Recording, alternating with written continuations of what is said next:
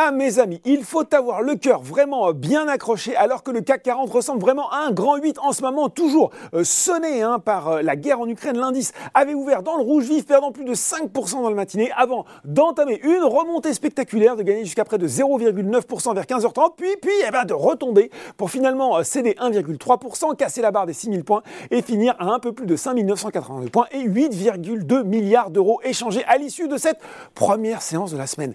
Sur le front des matières premières, aussi, on a assisté à une volatilité dingue, notamment sur le pétrole. Le secrétaire d'État américain Anthony Blinken a confirmé hier que les États-Unis envisageaient un embargo sur le pétrole Réaction immédiate du Brent aujourd'hui qui a tutoyé les 140 dollars avant de revenir vers les 123 dollars au moment où je vous parle quand je vous dis qu'il vaut mieux attacher sa ceinture. Hein.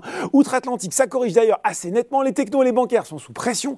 À 17h45, le Dow Jones recule de 1,9% vers les 33 155 points alors que le Nasdaq cède 1,6% vers les 13 095 points. Si on regarde ce qui monte sur la côte française, on retrouve eh bien, les valeurs liées de près ou de loin en matières premières et aux énergies renouvelables, à commencer par Eramet qui gagne plus de 13%, le producteur de nickel qui avait précisé vendredi n'avoir aucune activité industrielle ni de salariés, que ce soit en Ukraine ou en Russie. Et puis Alpha Value a également relevé sa recommandation sur le titre d'alléger à accumuler avec un objectif de cours à 142 euros. Derrière, on retrouve Neoen et, oh, surprise, deux parapétrolières, CGG et Valourec. Et puis sur le SRD, Morel et Prom, Schlumberger ou encore Voltalia sur le CAC 40. C'est le groupe d'électronique et de défense Thales qui reste recherché devant des valeurs plus défensives comme Dassault Systèmes, L'Oréal et Sanofi.